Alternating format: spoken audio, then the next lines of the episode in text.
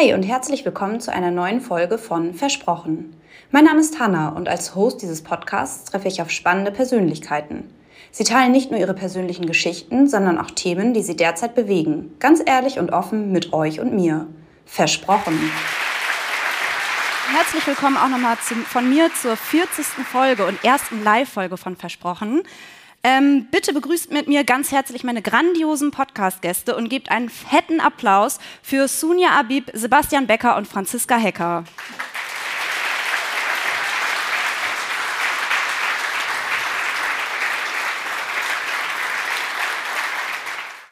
Ja, ihr drei, wir haben eben schon mal hier so ein bisschen zur Probe und für Fotos gesessen. Ähm, jetzt ist es nochmal was anderes, weil ihr da seid, was total cool ist. Wir nehmen heute auf live, wie aufregend, richtig cool. Schön, dass ihr da seid. Und herzlich willkommen nochmal ganz offiziell im Karriere-Podcast. Danke für die Einladung. Vielen Dank. Danke, Anna. Sehr gerne. Ähm, ihr arbeitet ja alle in verschiedenen Funktionen im Bereich Risk and Regulatory bei PwC Deutschland und seid ExpertInnen für das Thema künstliche Intelligenz. Was denken eigentlich die Personen, die euch privat am nächsten stehen, was ihr so bei PwC tagtäglich macht? Also am nächsten steht mir tatsächlich meine Schwester und die weiß, was ich mache. Das ist schon mal gut. Ähm, aber wer mir auch nachsteht, ist beispielsweise meine Oma. Und die sieht, wie ich ganz oft zu einer Bank fahre. Und dann sage ich ihr auch ganz oft, ja, heute fahre ich zu einer Bank. Und die denkt, ich äh, kann keine Bank beraten, wenn ich nicht da arbeite. Und deshalb arbeite ich jetzt für Banken. ich arbeite in der Bank. Ja, also bei mir ist es tatsächlich so, ähm, häufig ist dann irgendwie die Situation, ähm, dann bin ich irgendwie bei Freunden mit meiner Freundin zusammen und dann ergreift sie das Wort und sagt, der macht irgendwas mit Word oder PowerPoint. Ähm, stimmt tatsächlich häufig auch, aber das halt, äh, wir nutzen das halt als Medium letztendlich, um halt unser Wissen, unsere Konzepte gegenüber dem Kunden ähm, darzulegen, zu verkaufen. Und deswegen mag das so aussehen, das hat ja auch so ein bisschen das Homeoffice mit sich gebracht, dass dann irgendwie der Partner, die Partnerin im Haushalt dann letztendlich auch auf den Bildschirm mal blickt. Und da sieht das natürlich häufig so aus, aber da steckt natürlich viel, viel mehr hinter. Auf jeden Fall. Franziska, wie ist es bei dir? Tatsächlich ähnlich. Äh, ich habe auch eine Schwester. Ich habe die auch schon mal gefragt. Ne? Da kam irgendwas zurück mit irgendwas mit IT. Ist nicht verkehrt, aber ist auch ein bisschen vage. Also die genaue Vorstellung ist, glaube ich, ähnlich zu meinen äh, Kollegen, ist ähm, nicht ganz klar und transparent. Und das ist äh, tatsächlich auch immer mir ein Anliegen. Ne? Ich glaube, das war mir im Studium auch nicht so klar, das zu erklären, einfach auch die Chance zu geben, nachzufragen und dann nochmal klarzumachen, wo man unterwegs ist, weil das ist sehr speziell. Ist es auch. Franziska, vielleicht kannst du noch mal ganz kurz und knapp zusammenfassen, was ihr denn wirklich bei PwC macht. Genau, also kurz und knapp äh, fällt uns immer schwer. Äh, ich bin Expertin für AI Governance ähm, im Finanzsektor, also genauer bei Versicherungen. Ähm, und wir sind im Bereich Risk and Regulation aufgehangen. Wir beschäftigen uns äh, mit Trust in AI ne? und wie wir das ähm, unsere Kunden dabei unterstützen können, das zu erreichen. Cool, hört sich cool an. Sebastian, willst du noch mal was ergänzen, weil du ja so ein bisschen anderen Themenfokus sozusagen hast oder Kundenfokus? Hm, kann ich gerne machen. Also die typische Beraterantwort ist ja immer, hängt jeweils vom Fall ab, ähm, was man letztendlich tut. Ähm, wir erwähnen das immer so, dass wir letztendlich einen End-to-End-Ansatz haben, also dass wir uns das Strategische in Bezug zu KI anschauen, aber dann tatsächlich auch über die Entwicklung in die Operationalisierung gehen. Und da ist halt ganz, äh, ganz wichtig, auch unter dem Faktor Trust, dass man da immer auch die Schnittstelle zu dem Thema Governance sucht. Also wir schaffen wir es wirklich verantwortungsbewusst, dieses Thema KI in den Unternehmen zu integrieren. Und da ist es halt auch sehr, sehr wichtig, entsprechende Standards zu schaffen schaffen. Also letztendlich dem Unternehmen selber Standards mit an die Hand zu geben, dass sie letztendlich das Thema bei sich auch skalieren können. Super, vielen Dank euch dreien. Ihr habt ja genau wie alle anderen PwC-KollegInnen, die hier auf der Bühne stehen bei, bei, dieser Veranstaltung, ihr habt es gestern schon mitbekommen, auch Zahlen mitgebracht. Das wollen wir mal klären, was es bei euch damit auf sich hat. Franziska, bei dir ist es die Zahl 7. Was genau bedeutet die? Ich mag die sieben tatsächlich sehr gerne. Das ist ein Grund. Ähm, aber ja, ich habe ähm, ein bisschen reflektiert über meine Projekte. Und ähm, das war tatsächlich ein ziemlich cooles Projekt. Es kommt aber auch noch eine kurze Geschichte dazu. Hatte zwei Seiten der Medaille. Ne?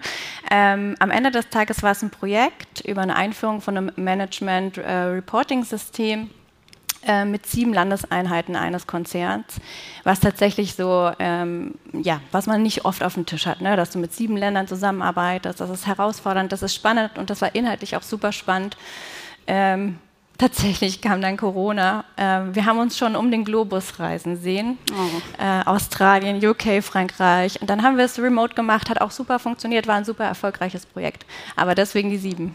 Sehr schön, vielen Dank dir. Und Sebastian, bei dir ist es die 5. Warum? Ähm, ich habe einfach mal die 5 gewählt. Äh, die 5 selber soll erstmal heißen, dass ich versuche, die Woche bis zu fünfmal Sport zu machen. Aber es soll gar nicht so der Fokus auf der Zahl liegen, sondern eher so ein bisschen die Message, dass man halt auch schaut, dass man irgendwie schafft, im Leben einen Ausgleich zu finden. Klar, für uns alle ist irgendwie die Arbeit selber auch ein großer, äh, ja, steht letztendlich bei uns im Kontext äh, unseres, äh, unseres Alltages und ist auch irgendwie ein wichtiger Faktor. Wir machen das, was wir tun, sehr, sehr gerne, aber ich glaube, dass der Ausgleich sehr, sehr wichtig ist. Ich mache das zum Beispiel über den Sport, aber auch über Freunde, Familie und so weiter.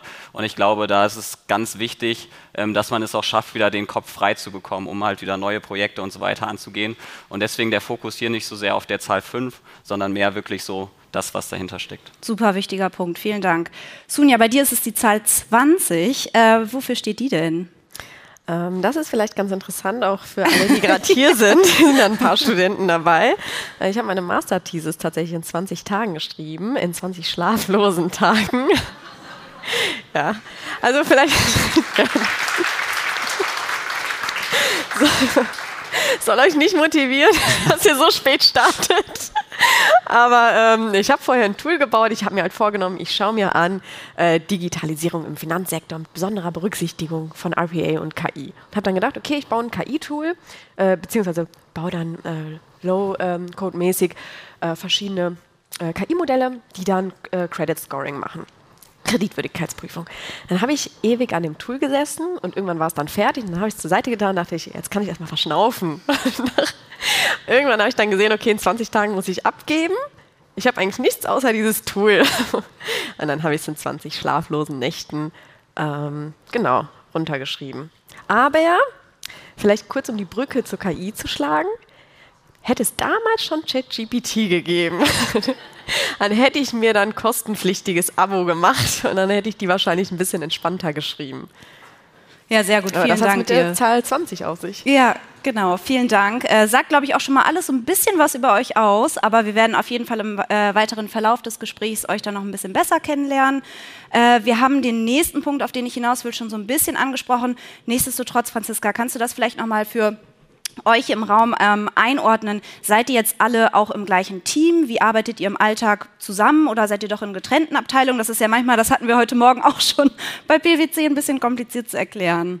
Das stimmt. Ähm, es ist kompliziert, aber es ist dann auch wieder ganz einfach. Ähm, wir sind tatsächlich ein Team. Ne? Also wir arbeiten als PwC alle zusammen äh, mit unterschiedlichen Kollegen über unterschiedliche, bei uns heißt das Plattformen, zusammen auf Projekten. Was uns drei jetzt betrifft, sind wir relativ nah zusammen aufgehangen ähm, auf einer Plattform bei Risk and Regulation. Und unsere Abteilung heißt im Prinzip, äh, also Abteilung im Sinne von Practice Group wird das bei uns genannt, heißt Technology and Process Risk. Das haben wir äh, alle drei gemeinsam, würde ich sagen. Ähm, wir haben einen anderen Industriefokus. Also tatsächlich dann bei Sunja die Banken, bei mir die Versicherung, also FS Financial Services, ähm, hat nochmal immer einen leicht anderen Drall, andere Anforderungen, ein paar Spezifika. Und du, Sebastian, ne, bei ähm, der Industrieperspektive dann am Ende des Tages. Ja. Genau, ich glaube auch, dass das super wichtig ist und auch, dass das wirklich ein Punkt ist, wo wir häufig bei Unternehmen wirklich auch den Mehrwert liefern können, dass wir halt die ganze Organisation hinter uns haben. Also, dass man letztendlich ein sehr breites Offering hat und wenn man wirklich in Projekte reinkommt, wo vielleicht Themen sind, die man selber in seiner eigenen Partnergruppe nicht so ganz abdecken kann, dass man trotzdem durch das gesamte Netzwerk, also wir haben ja zum Beispiel mit Strategy End auch einen Strategieflügel letztendlich bei uns bei PwC und dass man da wirklich dem Kunden das Komplettpaket anbieten kann und das ist häufig dann, dann glaube ich auch eine große Stärke bei uns. Und äh, bezüglich der Einordnung ist es tatsächlich so, wir haben ja bei PwC eine Transformation gemacht in diese verschiedenen Plattformen. Ich selber hätte gar nicht so im Detail sagen können, auf welcher Plattform ich bin, muss ich leider zugeben. Ähm, aber tatsächlich ist es halt so, dass man trotzdem ähm, sehr, sehr eng zu, äh, zusammenarbeitet. Und PwC ist ja an sich schon so strukturiert, dass man in den einzelnen Partnergruppen unterwegs ist und auch so ein bisschen seine, seine inhaltlichen Schwerpunkte hat. Aber trotzdem, insbesondere jetzt auch in der Proposal-Arbeit oder wenn es auch wirklich größere Projekte sind, die man macht, da hat man super viel Interaktion mit anderen PwC-Kollegen und Kolleginnen. Ja, super. Vielen Dank euch für die Einordnung. Also euch verbindet neben dieser Plattform Risk and Rec eben auch und vor allem dieses Thema künstliche Intelligenz. Erzählt doch mal ein bisschen, wie seid ihr dazu gekommen auf diesen beruflichen Fokus? Sebastian, vielleicht magst du auch hier noch mal loslegen. Hm, gerne. Also ich habe ähm, von meinem Werdegang her, also es gibt bei PwC ja auch sehr, sehr viele, die fangen ja als Associate, als Berufseinsteiger an und gehen dann auch den Weg, teilweise auch in Richtung Partnerschaft. Also wir haben sehr viele Kollegen und Kolleginnen, die hier wirklich schon sehr, sehr lange bei PwC arbeiten. Bei mir war es so, ich habe erst in der, in der Forschung gearbeitet, habe dort viel im Bereich Robotik, Mustererkennung gemacht, also immer schon sehr, sehr viel mit Daten, mit Algorithmik dahinter dahinter, ähm, habe dann tatsächlich den Weg auch in die Beratung gefunden, habe da so ein bisschen mehr generelle Digitalisierungsthemen gemacht. Äh, das ist jetzt mittlerweile auch über fünf Jahre her, aber damals haben wir auch schon an dem Thema KI gearbeitet. KI ist ja jetzt erst so seit äh, letztem Jahr wirklich eher in der Gesellschaft wirklich auch sehr, sehr sichtbar, aber dieses Thema gibt, gibt es halt schon ähm, deutlich länger und bin dann halt über den Konzern wieder zurück in die Beratung gekommen und ähm, in die Beratung zurück aufgrund des dynamischen Umfeldes, aber insbesondere auch wegen diesem Thema, weil wir halt uns wirklich bei uns ähm, selber Unternehmer hier bei PwC sein können und wirklich auch den Fokus auf dieses Thema KI ähm, setzen. Und ich glaube wirklich, dass wir dort ähm, ganz viel Potenzial haben.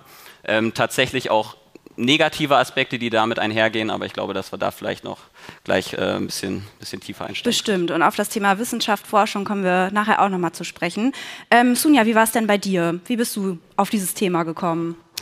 Also vielleicht ganz kurz. Am Anfang wurde mir gesagt, kein Tag bei PwC ist so wie der andere. Dann dachte ich mir, das ist ein typischer Recruiterspruch und das wird sowieso nicht stimmen. Und dann habe ich angefangen und dann wusste ich, okay, kein Tag ist wie der andere. Und gerade haben meine Kollegen schon so ein bisschen gesagt, äh, was wir machen. Hätte man die vor einem Jahr gefragt, wäre die Antwort tatsächlich eine andere gewesen. Also genauso schnelllebig, wie sich das, äh, wie die, sich die Technologien und die Innovationen äh, entwickeln, genauso schnelllebig ist tatsächlich auch unser äh, Arbeitsumfeld und was wir tatsächlich täglich tun. Äh, angefangen habe ich damals mit IT-Compliance und Digitalisierung, habe die dann aber eher intern gemacht, damit ich nicht alles einzeln abklicken muss, habe ich mir dann immer kleine Skripte geschrieben, fanden die dann alle super toll und dann haben die Banken auch gesehen, okay, wir wollen jetzt auch ein bisschen mehr digitalisieren, damit wir jetzt auch nicht ähm, ganz hinterherhinken. Und ähm, dann kam ich halt mit IT-Compliance und Digitalisierungs-Background äh, äh, aus PwC heraus und habe dann gesagt, okay, die neuen Digitalisierungstechnologien haben auch Risiken und äh, die muss man auch erkennen und mitigieren. Und ähm, so bin ich dann in das Thema gerutscht. Ich habe tatsächlich am Anfang ähm, die Compliance, dann Digitalisierung gemacht und alles mache ich immer noch irgendwie. Dann kam die große Technologie RPA damals. Ähm, die haben wir dann ähm, mitgemacht, dass wir da vertrauenswürdigen Einsatz geschafft haben. Und jetzt ist halt seit Gen AI, also seit ChatGPT, mit dem die Hürde zum Einstieg für KI so gering ist, ein super Hype um AI. Und äh, da fragen sich jetzt immer mehr Banken, okay, wie kriege ich das jetzt vertrauenswürdig eingesetzt? Und ja, jetzt mache ich das. Super, vielen Dank dir. Sind schon mal zwei unterschiedliche Karrierewege, würde ich sagen. Franziska, wie war es bei dir? Ergänzt du gerne noch? Ähm, ja, ich versuche kurz zu ergänzen. Das ist tatsächlich ähm, ähnlich wie bei Sunja gewesen. Ähm, wir haben schon immer IT-Prozesse, Daten gemacht und mit den Themen rundherum um diese Schlagwörter, sage ich mal, habe ich mich äh, schon mein Leben lang auseinandergesetzt, also mein berufliches Leben lang auseinandergesetzt. Und da ist so die Entwicklung hin über die IT, wenn du die anschaust, ne, auf der Beratungsseite oder auf der Prüfungsseite, äh, ist das, äh, ich würde sagen, eine natürliche Entwicklung jetzt zu KI gewesen ne, und zu KI-Governance. Und das ähm, hat sich dann daraus ergeben. Ne? Heute sprechen wir gemeinsam über AI-Governance und wie wir für unsere Kunden Trust äh, schaffen und das machen. Und das ist tatsächlich total spannend und auch für mich persönlich ein Punkt, der mich an PwC immer gereizt hat. Es wurde nie langweilig, es war immer was anderes. Wir haben uns immer wahnsinnig schnell entwickelt. Das unterscheidet uns, glaube ich, auch von anderen Unternehmen und das hat einfach immer Spaß gemacht. Du hast mir die perfekte Steilvorlage geliefert, bist schon auf äh, die Kunden zu sprechen gekommen. Wie ist denn jetzt konkret das Nutzungspotenzial von künstlicher Intelligenz bei euren Kunden? Ihr habt es ja gesagt, Franziska, Sonja, ihr seid eher auf den Finanzsektor spezialisiert, ähm, Sebastian, du dann eher den Industriefokus. Ähm, Sebastian, leg gerne mal los. Wie ist das da äh, bei den Industrieunternehmen aktuell, wenn man das überhaupt so zusammenfassen kann? Die sind ja auch nochmal unterschiedlich. Also da wieder die klassische Antwort, es kommt auf es den kommt Fall drauf an. ähm, aber es ist tatsächlich äh, häufig, also die Reife unterscheidet sich extrem. Also die Reife, was hat das Unternehmen in Richtung KI schon gemacht?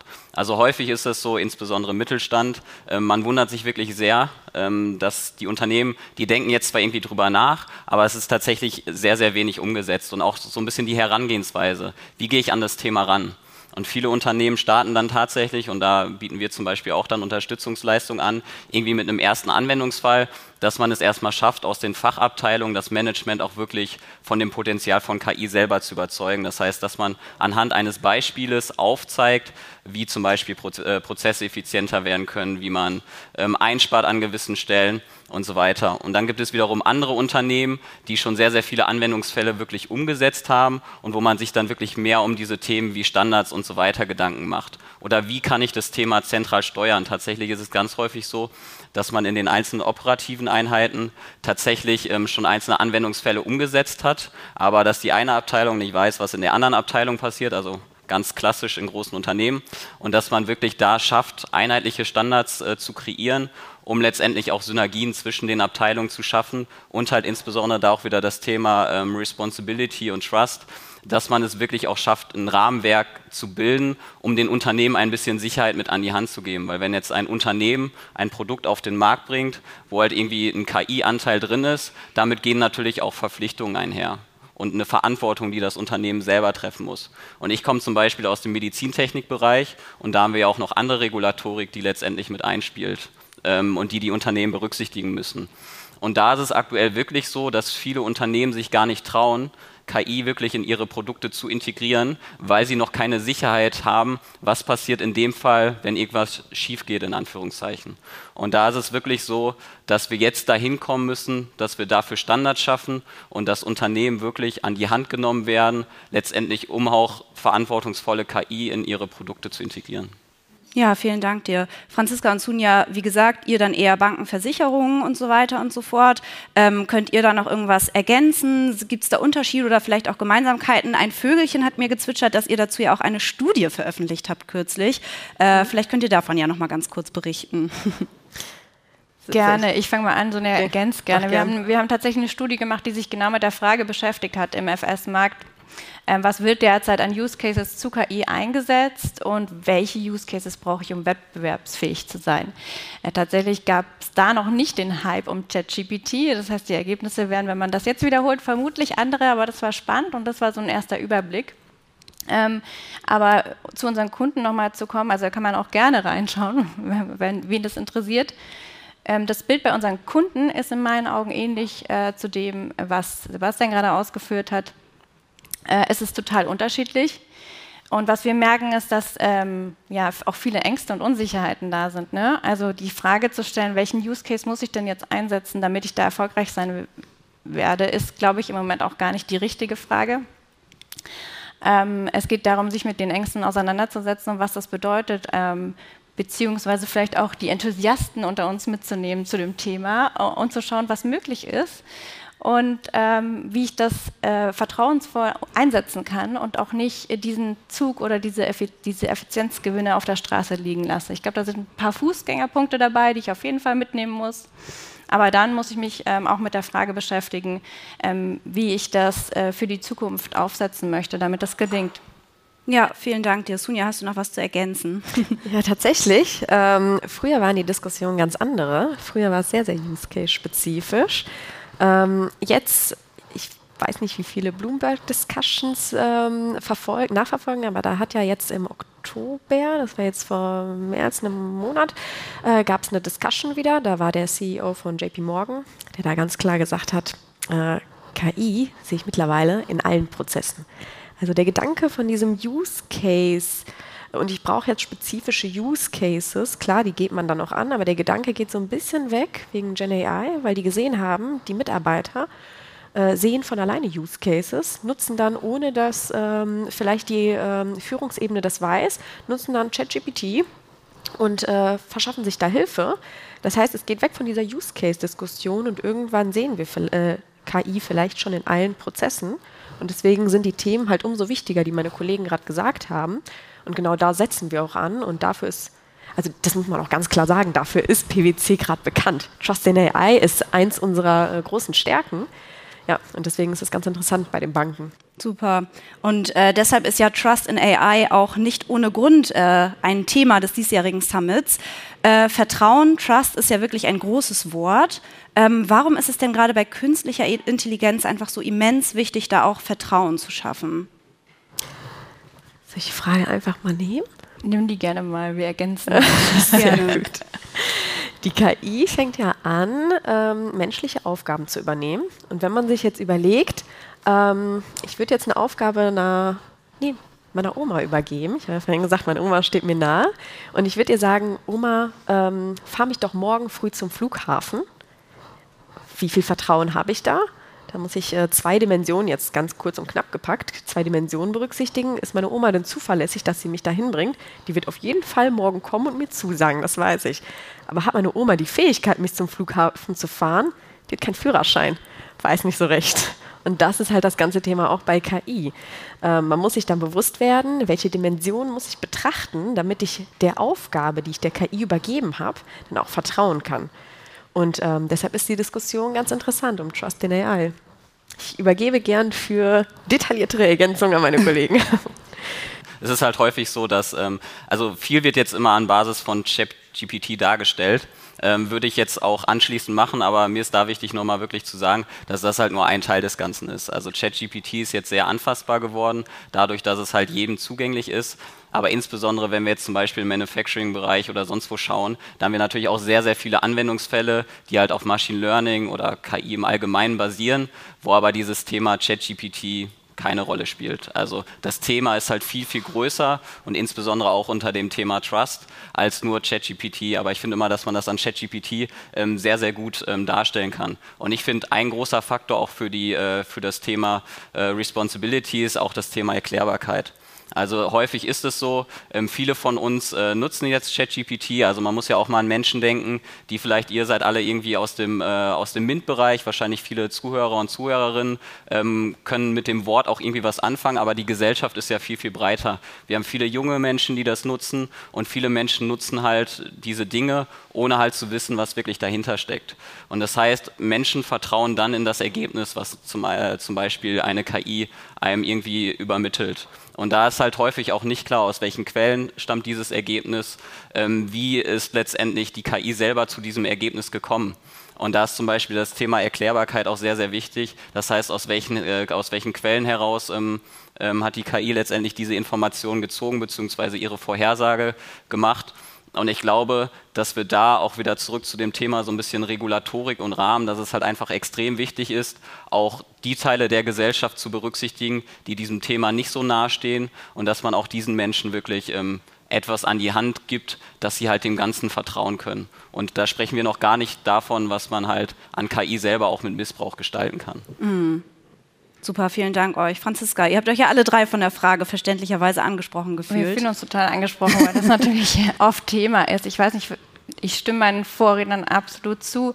Ich glaube, wenn man das nochmal versucht zu abstrahieren, ist Trust halt besonders wichtig in meinen Augen, weil du genau das nutzen willst bei KI, den Vorteil, dass du nicht mehr genau verstehst, wie die KI zu einem Output gekommen ist. Ne? Und darum musst du Trust bauen am Ende des Tages. Und Erklärbarkeit ist ein wichtiger Faktor dabei, dass du sicherstellst, dass äh, der Bias nicht reinkommt, dass es fair bleibt. Und das betrifft alle Branchen. Also da fallen mir Versicherungsbeispiele ein, bei der Prämienermittlung, da fallen mir im Auto autonomes Fahren sofort ein, Medizintechnik, alles. Ne? Und das ist, glaube ich, äh, die Essenz dieser ganzen Diskussion rund um Trust und warum das tatsächlich ein wichtiges und relevantes Thema ist.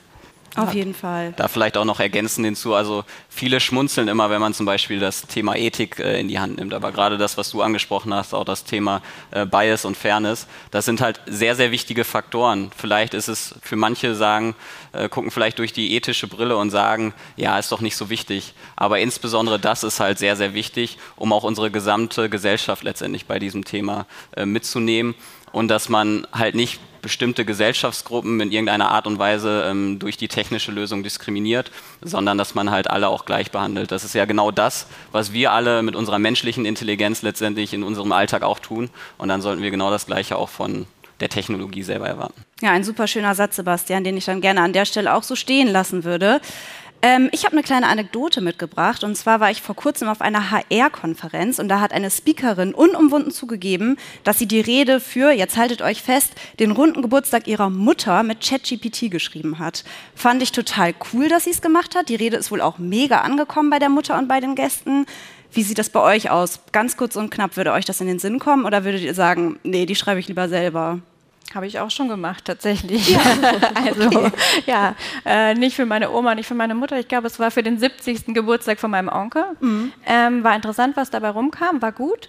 Ähm, war eine gute Vorlage, ähm, aber ich habe nochmal Feinschliff gemacht. Ja. Ne? Ich glaube, das ist wichtig auch an der Stelle zu verstehen. Also, das äh, ist nicht nur bei einer Rede, sondern insgesamt bei den Themen äh, und Use Cases und Anwendungsfällen, wie wir KI gerade nutzen, glaube ich auch immer noch der Punkt, wir schauen alle nochmal drauf. Ja. Ich glaube, was da auch extrem wichtig ist, dass man halt auch sehr individuelle Lösungen erstellen kann. Also man nennt ja das Ganze, das, was ich letztendlich dem Modell als Eingabe gebe, nennt man ja Prompt.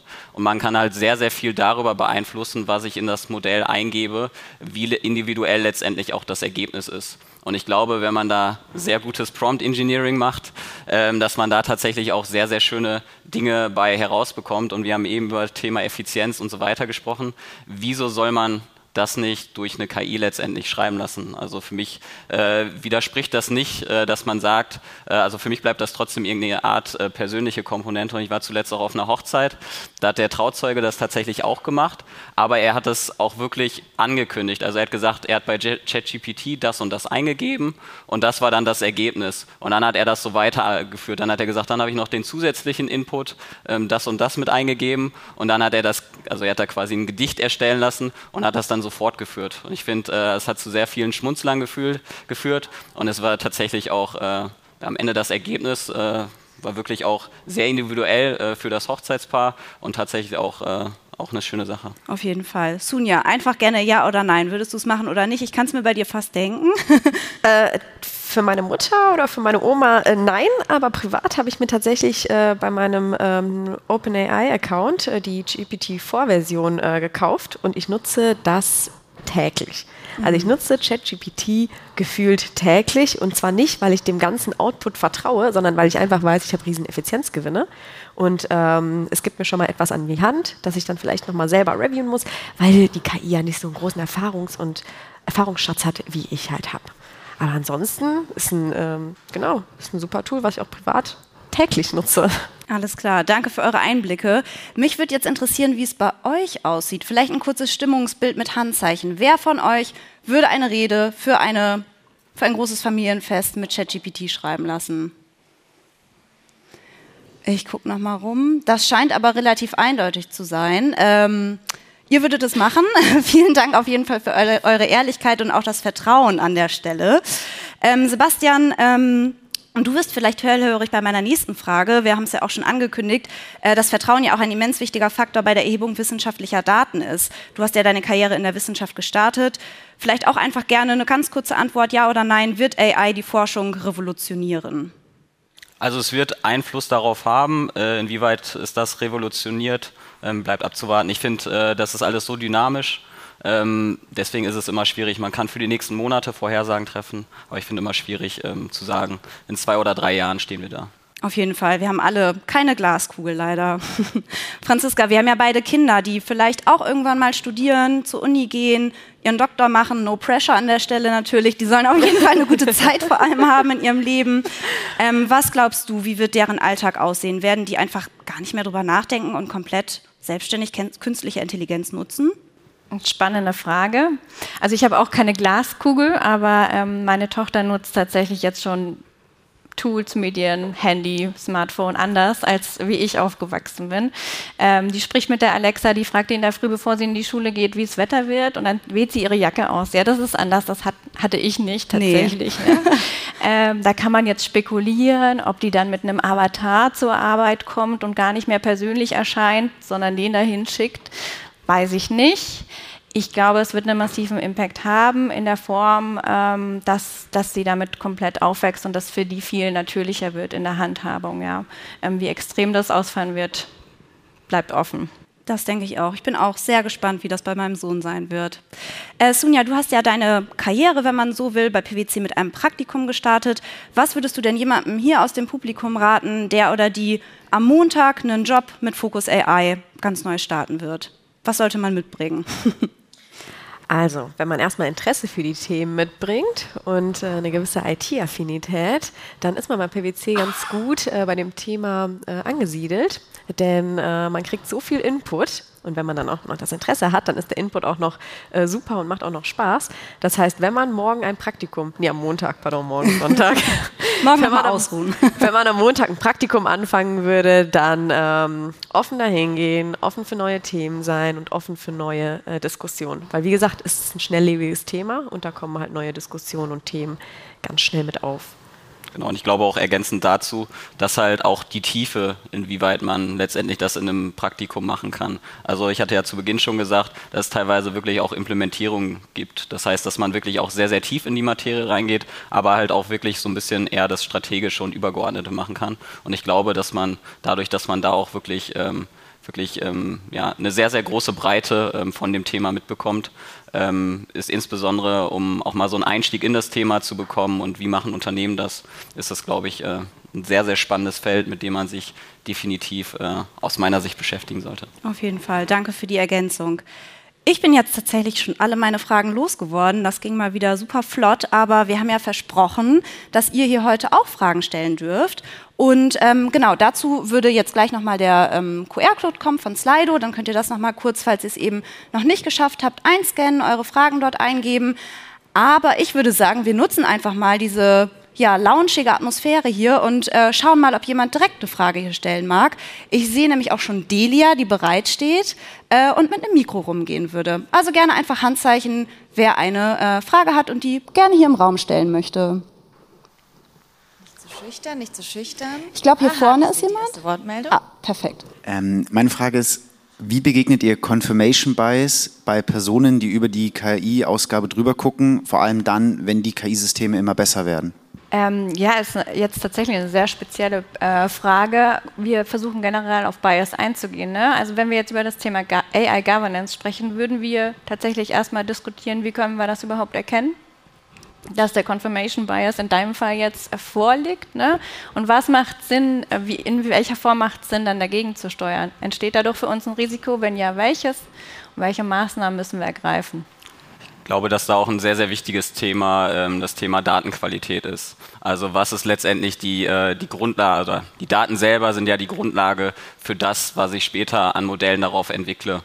Und da ist es halt, oder da sollte auch zukünftig die Pflicht jedes Entwicklers oder jeden, äh, jedes Unternehmens letztendlich sein, ähm, über deskriptive Analysen, durch explorative Analysen der Datensätze und so weiter zu schauen, ähm, dass die Datenqualität entsprechend ist. Und wenn die Datenqualität nicht entsprechend ist, dass man halt auch entsprechende Maßnahmen letztendlich ergreift, um halt die ähm, Datenqualität äh, zu optimieren. Und da gibt es halt unterschiedliche Methoden, sowohl technisch als auch organisatorisch, um die Datenqualität wirklich zu erhöhen. Super, ich hoffe, deine Frage ist beantwortet. Ansonsten habe ich hier äh, noch eine Frage gesehen. Delia würde aber bedeuten, dass du einmal quer durch den Raum laufen müsstest. Danke.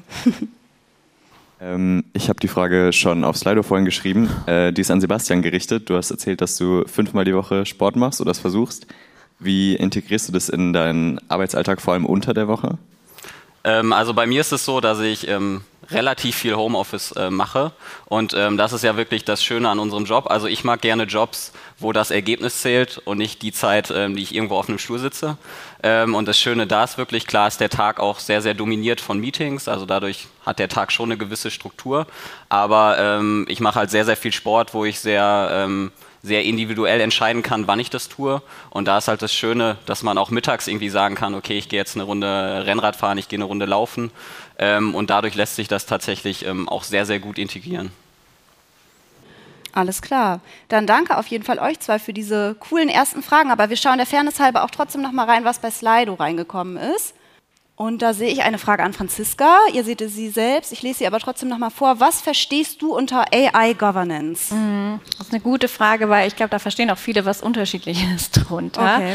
Ähm, also für uns äh, ist es ein umfassendes Framework, ne, um sicherzustellen, dass dass AI vertrauenswürdig ist und vertrauenswürdig eingesetzt werden kann. Und da kommen so Sachen rein wie, oder spielen Sachen mit rein wie, ähm, welche Governance-Strukturen, also welches Setup äh, setze ich auf, ne?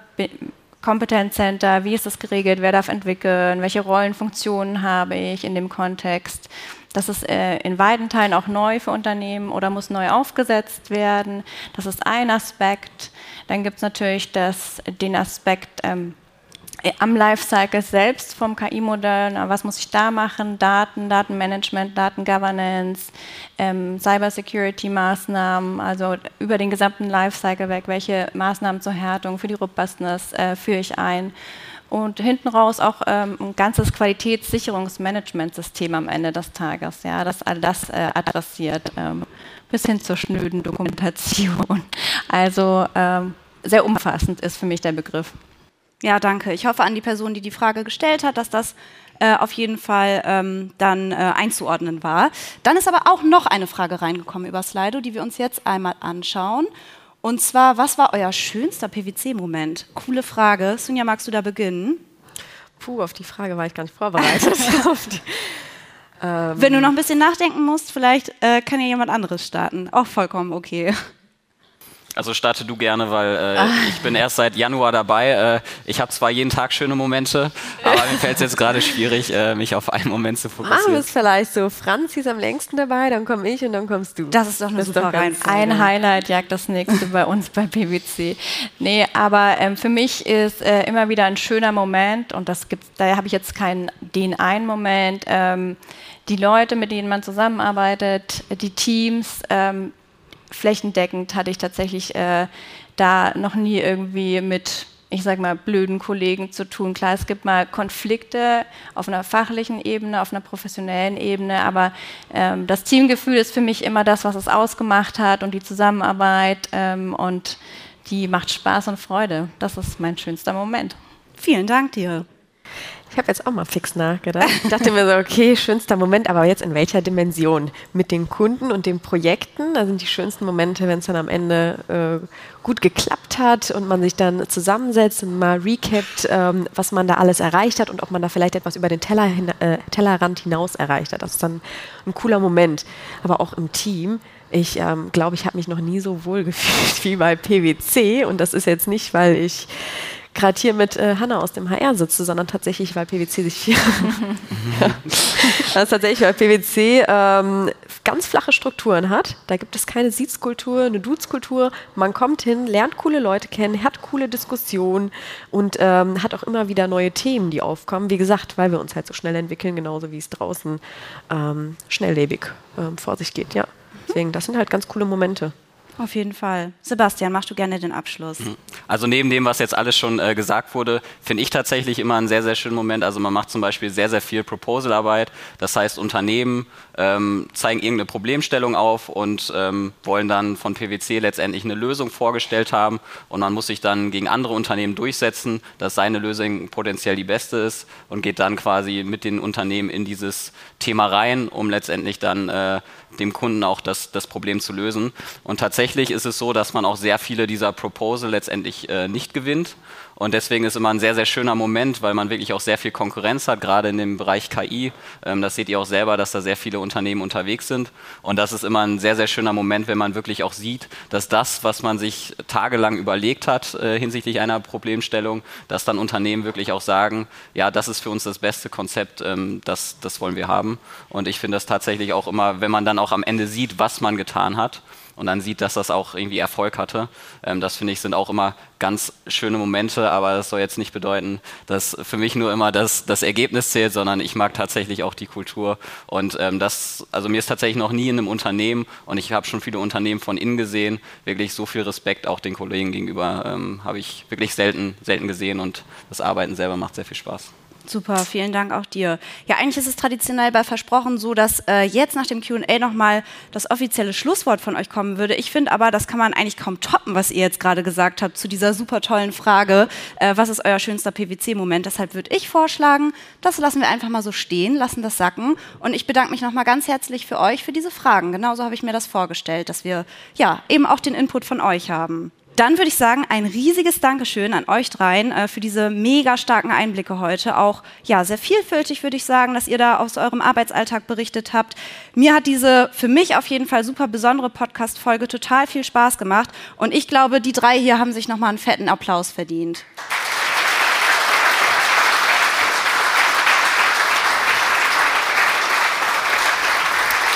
Genau, das war es dann tatsächlich auch schon. Unsere Live-Folge äh, versprochen vom Next Digital Leader Summit. Vielen Dank an euch für euren Input heute und da draußen für unsere ZuhörerInnen äh, fürs Zuhören. Wir hören uns auf jeden Fall wieder. Versprochen. Ich konnte halten, was ich versprochen habe? Dann teile diese Podcast-Folge mit Personen, denen sie auch gefallen könnte. Abonniere unseren Podcast auf den gängigen Plattformen und hinterlasse eine Bewertung. Wir hören uns wieder, versprochen.